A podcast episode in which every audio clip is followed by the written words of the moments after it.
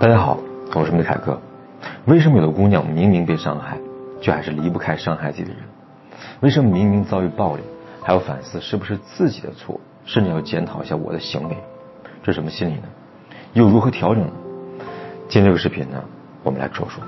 先来看一个姑娘留言，她说：“老师你好，我是先怀孕后结婚的，在怀孕之后呢，发现爱人有暴力倾向，她控制不住自己的情绪，脾气暴躁。”有过两次暴力行为，现在正在离婚冷静期。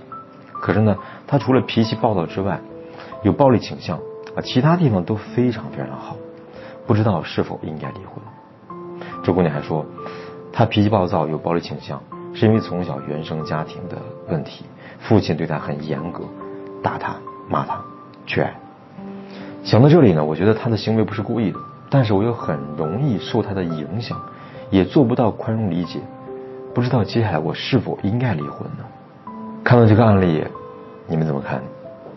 我经常在咨询当中呢遇到这样的问题，无论被对方怎么伤害，都会加上一句：“其实呢，他人不坏。”我一般都会问一句：“你心里边坏人的标准是什么？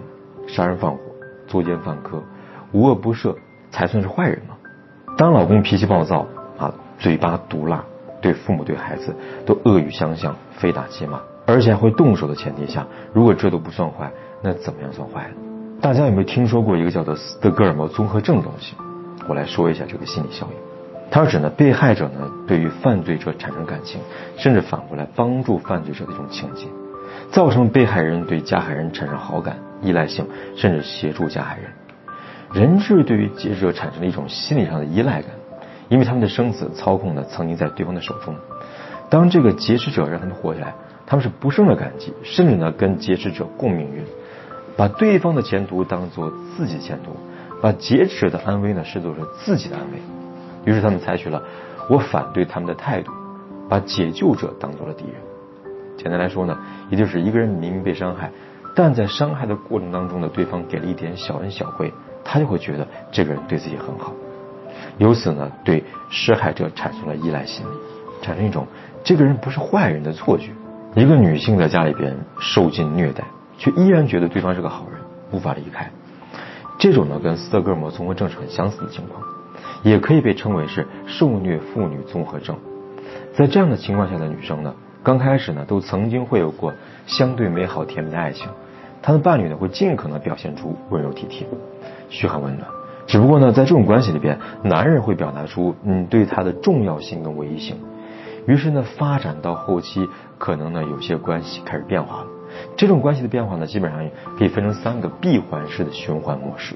第一阶段，表达感情，你会觉得这个人对你特别好，让你备受感动。第二阶段开始实施虐待，比如你说的语言暴力，还有精神暴力，甚至发展出肢体暴力。但是当你开始觉得很痛苦的时候呢，他就会继续开始下一步。第三阶段，纠正错误。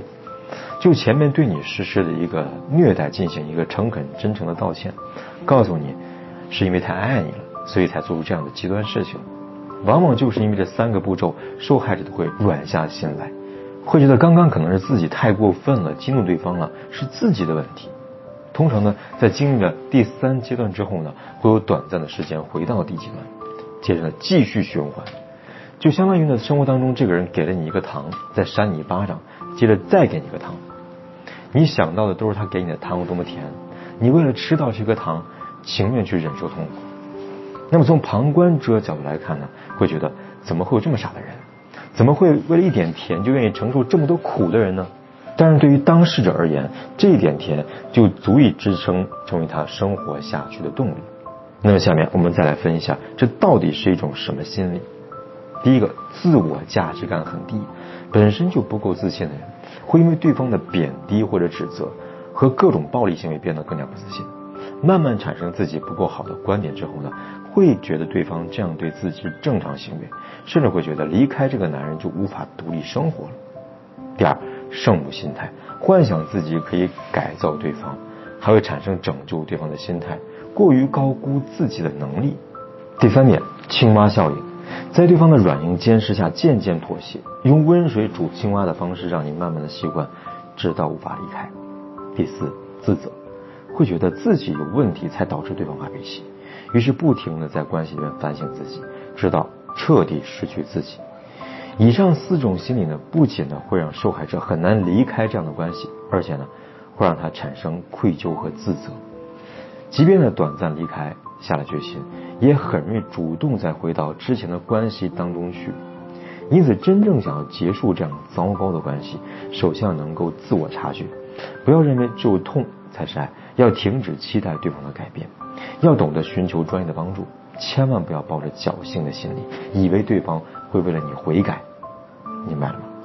今天我说这个案例呢，其实在生活当中很常见，我们往往很难有勇气离开一个伤害自己的人。